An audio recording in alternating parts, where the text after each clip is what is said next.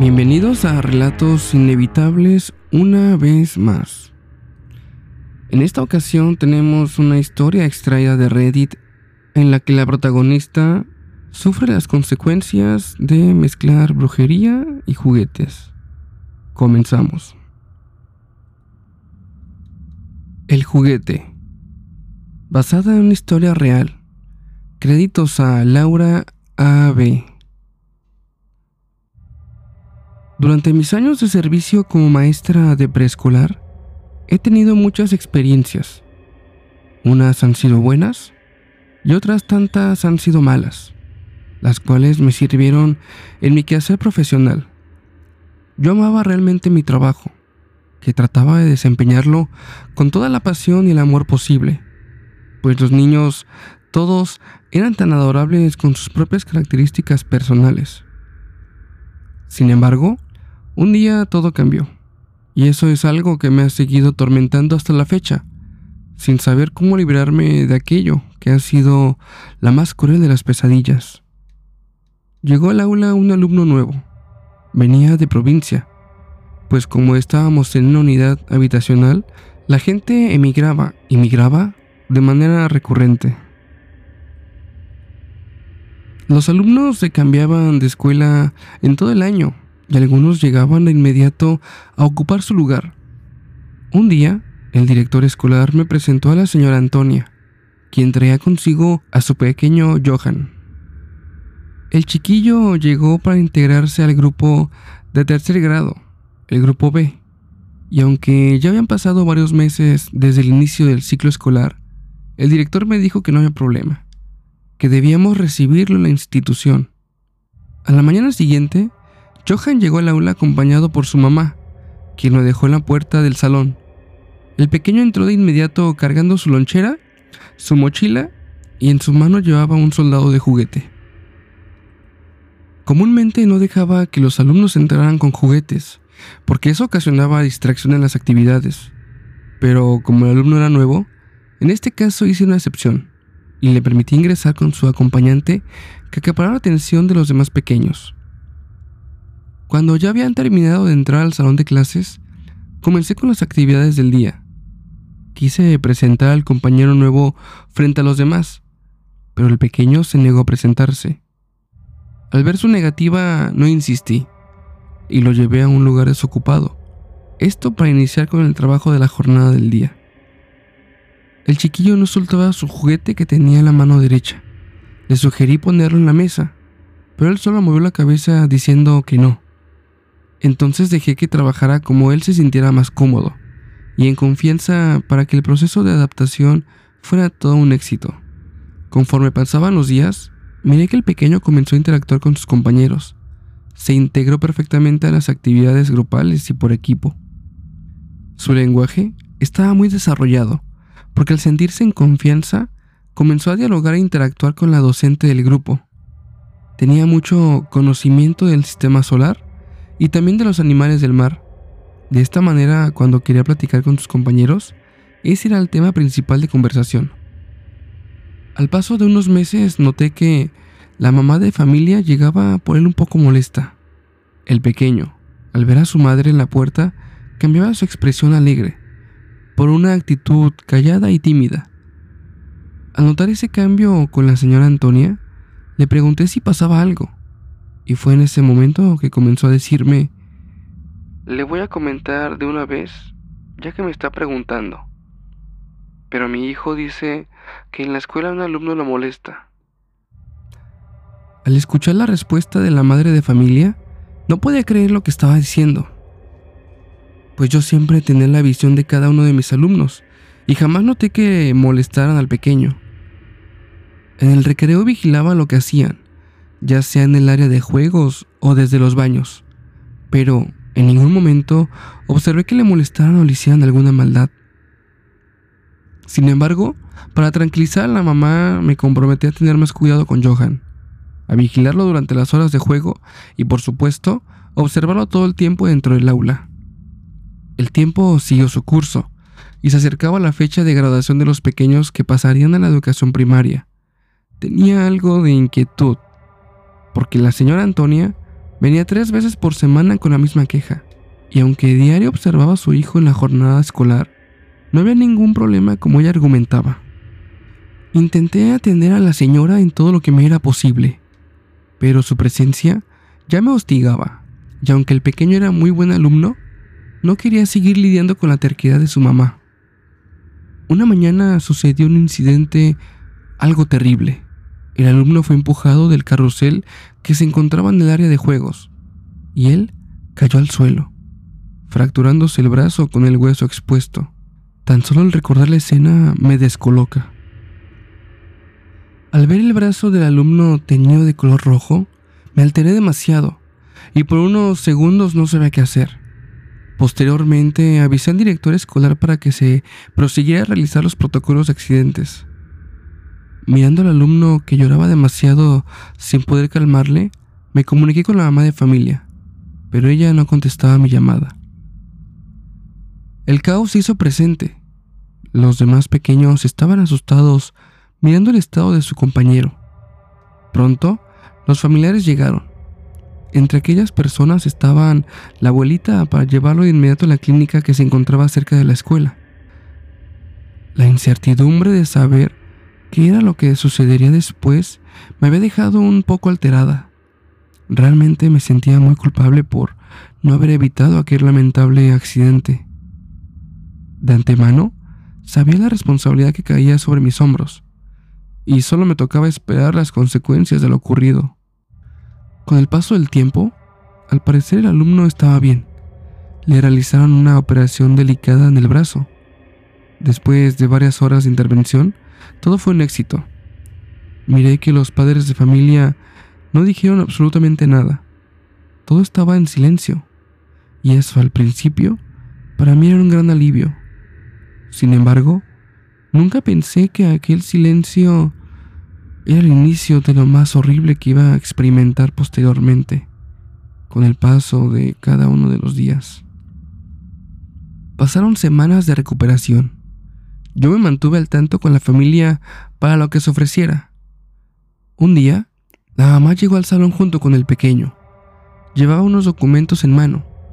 Le pregunté cómo estaba Johan pero solo me respondió con sus frías palabras. Ya está mejor, gracias. ¿Y cuándo se reincorpora? Le pregunté sonriéndole al pequeño. Una disculpa, pero es que a eso vengo, a darlo de baja. Lo vamos a inscribir en otro colegio. No le dije nada y acepté el oficio de baja de la institución. Le entregué sus pertenencias, así como algunos juguetes que había dejado el día del accidente. Miré que se marchaba el alumno sin mostrar expresión alguna en su rostro. Eso se me hizo muy extraño, porque no reía, no platicaba en clase.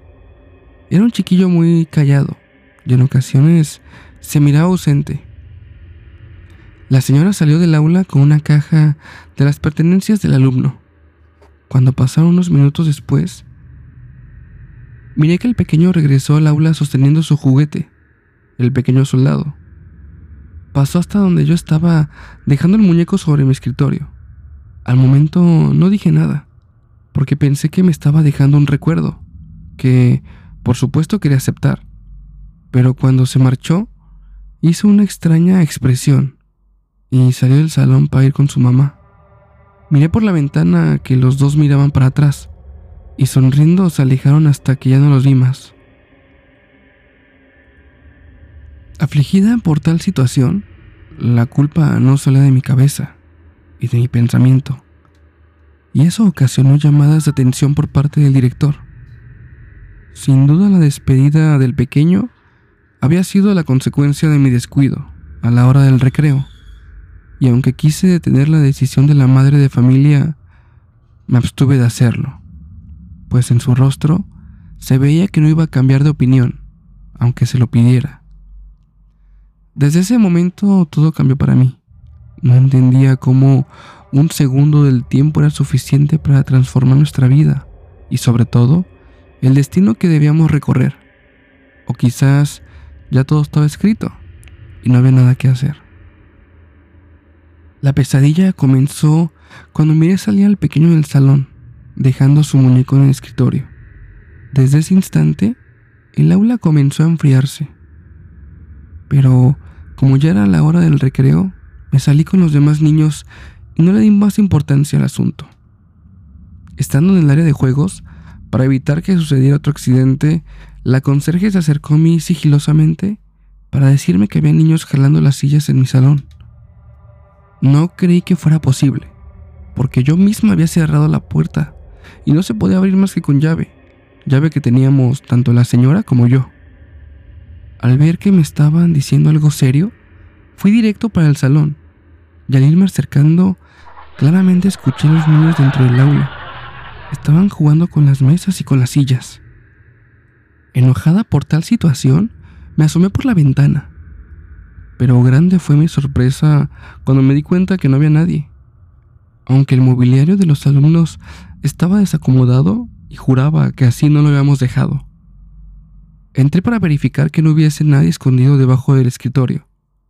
No obstante, al pensar que iba a sorprender a algún pequeño, mi sorpresa fue mayor, porque debajo se encontraba el juguete de Johan.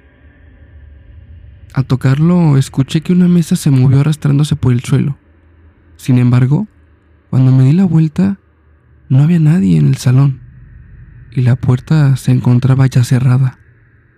Confundida me fui al recreo, esto para seguir con la guardia del área de juegos, pero en mi mente seguía aquel suceso, que en realidad me había dado mucho miedo. Jamás en mi vida había creído en fantasmas o en esas cosas, pero en ese momento mi mentalidad cambió por completo. Las compañeras me preguntaron qué pasaba, al ver mi cara totalmente pálida. Yo no podía contarles nada, porque obviamente iban a pensar que imaginé todo en el momento. Al terminar la jornada, la conserje limpiaba las mesas. En ese momento miré que ella se quedó un poco quieta, mirando hacia donde se encontraban los libros de la biblioteca del aula. ¿Qué sucede, doña Sara? Le dije asombrada. Vi que los cuentos iban cayendo uno por uno. Me contestó acercándose al área de biblioteca. Cuando levantó los cuentos, debajo de ellos estaba el soldado. No sabía cómo había llegado hasta ese lugar, porque yo misma lo dejé en un cajón de mi escritorio. Molesta por la situación que me estaba pasando, recordé la imagen de Johan alejándose del salón con esa extraña sonrisa en su rostro, que por cierto sentí que me heló los huesos. La madre tenía algo que no terminaba de convencerme. Al ser una persona fría, sin expresión de sentimientos, podía entender la conducta del pequeño. Sin embargo, recordé que meses atrás unas señoras estaban platicando sobre ella. Decían que se dedicaba a realizar trabajos de brujería. Por accidente me quedé escuchando aquella conversación, donde recordaba perfectamente que una de ellas decía, debemos de tener cuidado con Antonia. Dicen que ella le hizo la brujería al Jacinto para que se casara con la China. ¿Ves que la vieron salir varias veces de su casa? Ya había escuchado rumores que en la comunidad donde desempeñaba mi labor hacían esos tipos de trabajos. Las personas buscaban ayuda por estos medios para remediar sus males, atraer buena suerte o en su caso, hacer amarres. No creía por completo la efectividad de esos trabajos pero se me hacía extraño que justo en ese momento hubiese recordado todos esos detalles que quería haber olvidado. Ese día fue el inicio de lo que hasta la fecha continúa atormentándome. A la mañana siguiente llegué a mi salón de clases y las cosas que se encontraban en el mueble como libros y carpetas de trabajo estaban todos en el suelo. Estaban hechos pedazos.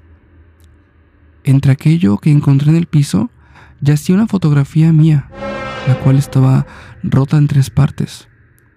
Al levantarla, sentí que me quemé los dedos y dejé caer los pedazos que, inexplicablemente, comenzaron a arder en llamas. Sí, como si les hubiera puesto gasolina y fuego. Salí corriendo, llamando a la conserje, la cual me miró asustada por el rostro pálido que tenía. Me ayudó a sentarme en una silla ofreciéndome un vaso de agua para estabilizar el equilibrio de mi cuerpo. informó de inmediato el director escolar, quien fue directamente a mi salón para acompañarme al centro de salud del pueblo. Al llegar miré que se encontraba la señora Antonia con su pequeño. Ella me observó con una extraña mueca de satisfacción en su rostro, mientras el brillo de sus ojos se clavaba en los míos provocándome un fuerte dolor abdominal, con vuelcos en el estómago. Corrí hasta el baño de la clínica para vomitar lo único que había comido en toda la mañana. Al verme en el espejo, miré que a mis espaldas estaba sentado el muñeco ese, el soldado de juguete. Volté un poco asustada, pero solo miré una sombra que salía por la puerta del baño. Cerré los ojos y comencé a pedir sobre mis creencias divinas, que todo esto fuera producto de mi imaginación, porque de no ser así, iba a terminar volviéndome loca. Al mantener los ojos cerrados, escuché que alguien abrió la puerta y se iba acercando hasta donde yo estaba. De momento abrí los ojos y miré a la señora Sara quien me preguntó si estaba bien. Yo solo la abracé y me puse a llorar. ¿Qué le pasa, maestra? No sé, le dije sollozando. Esperen un minuto. Me eché un poco de agua en la cara. Estaba segura de que algo malo se manifestaba en mi persona, pero no entendía qué era realmente. Pasé a revisión con la doctora. Al examinarme, se dio cuenta que todo estaba bien, pero yo seguía sintiéndome muy mal.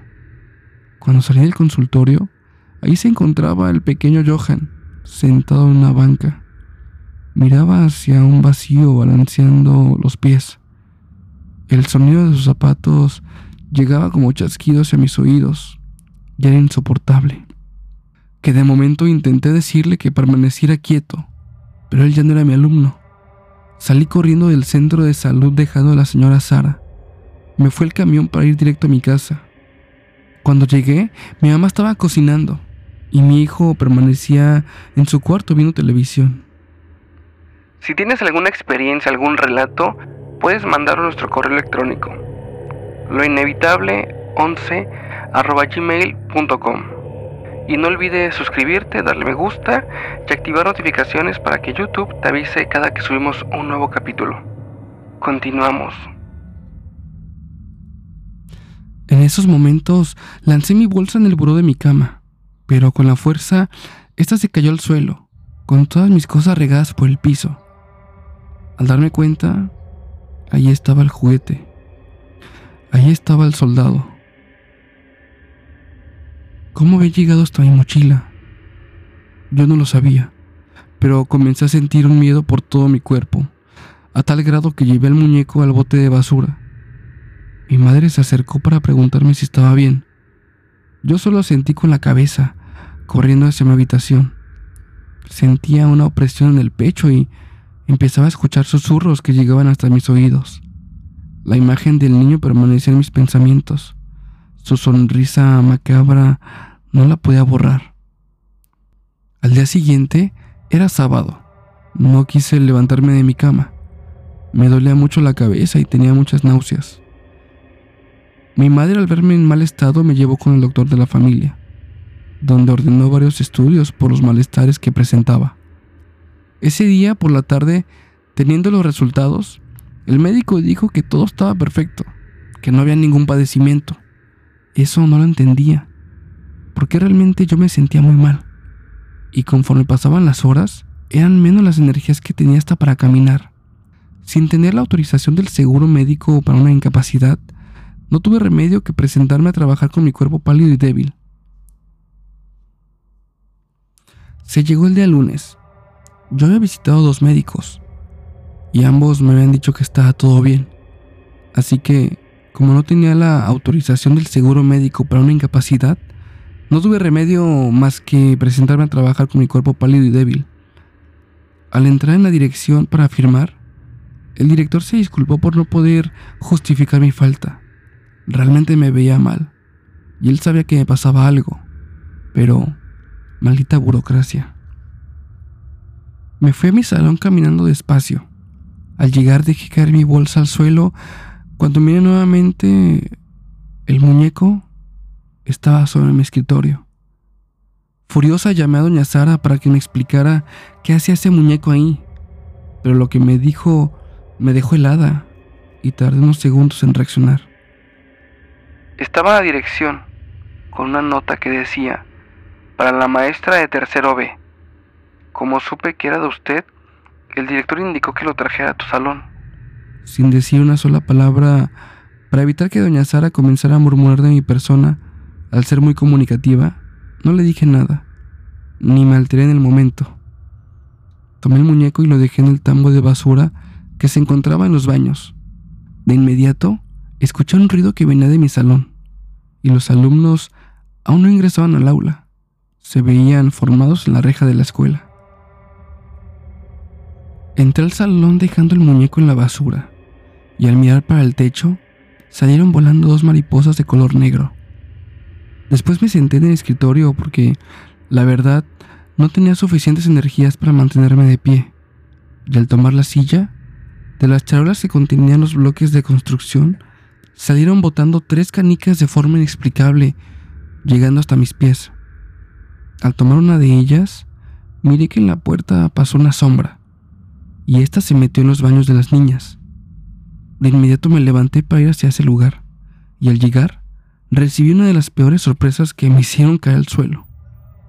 En el lavabo estaba un niño pequeño lavándose las manos pero al voltear la mirada hacia donde yo estaba, este, en vez de ojos, tenía dos huecos oscuros y de momento se metió en uno de los baños azotando la puerta muy fuerte. Salí corriendo hacia mi salón. Al llegar, los niños estaban adentro. Salí corriendo hacia mi salón. Al llegar, los niños estaban entrando y una de las alumnas tenía en sus manos el muñeco ese. Le pregunté molesta dónde lo había tomado, pero ella al verme alterada solo dijo, Estaba en su mesa, maestra. Yo solamente lo estaba viendo. La situación estaba haciéndose de control. Veía el muñeco y me pasaban muchas cosas a tal grado de llorar frente a la última madre de familia que fue a recoger a su hija. ¿Está usted bien, maestra?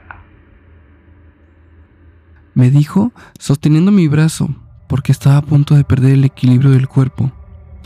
No soporté más la carga y me solté en llanto, mientras la señora me ayudó a sentarme en una de las pequeñas sillas. Pidió a su hija salir a los juegos porque miré en sus ojos que tenía algo que decirme. Se sentó a mi lado, en una de las mesas. Luego, masajeándose los dedos, comenzó a decirme. Yo sé qué le estaba ocurriendo, maestra. El otro día estaba en el mercado ahí donde venden hierbas y velas, todo eso para hacer limpias y también brujería. Había ido a comprar un remedio para el dolor de rodilla. Verá que mi esposo se queja mucho de eso y me lo recomendó una comadre. Entonces, al salir del local, miré que entró la señora Antonia, junto con el chiquillo. Se quedaron un buen rato ahí. Por razones extrañas, me quedé unos minutos y esperé hasta que salieron. Luego miré que llevaban una bolsa con objetos y el niño su muñeco. Sin embargo, se les cayó la bolsa y de ahí salió otro muñeco igual. ¿Cree que haya hecho algo contra mí? Mire, se dicen muchas cosas de doña Antonia, que se dedica a hacer brujería, y es cierto, porque la gente va con ella. Tenga mucho cuidado, porque una conocida me dijo que le echa la culpa del accidente de su hijo. Ella está enojada con usted y se quiere desquitar. Las palabras de la señora me dejaron helada. Cuando se fue, miré el muñeco ese que estaba en el escritorio y le brillaban los ojos.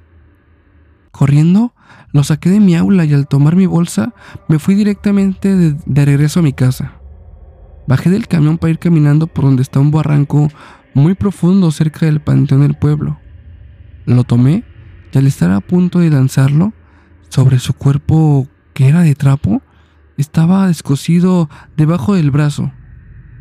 Al tocar esa parte con mis dedos, miré que en esa abertura había algo adentro. Era como un papel enrollado. Lo intenté sacar con mis uñas, pero estaba muy apretado. Entonces usé un pequeño alfiler y fue así como saqué ese pequeño papel enrollado que medía como 5 centímetros. Cuando lo desenrollé, la dejé caer al suelo de la impresión al ver que yo era la persona que estaba en esa fotografía. Entonces comprendí que era cierto que doña Antonia me había hecho brujería. Llorando, quemé esa fotografía lanzando las cenizas al barranco junto a aquel muñeco. Después me fui a mi casa, un poco más tranquila. Los días siguientes comencé a mejorar de salud. Volvieron mis energías y parecía que todo ya estaba muy bien. Sin embargo, un día inesperado recibí la visita del director con una alumna nueva que iba a integrarse al grupo. En esos momentos, al darle la bienvenida a la pequeña, de su mochila cayó al suelo el mismo muñeco que había lanzado al barranco. Sabía que era el mismo porque tenía la misma abertura debajo del brazo.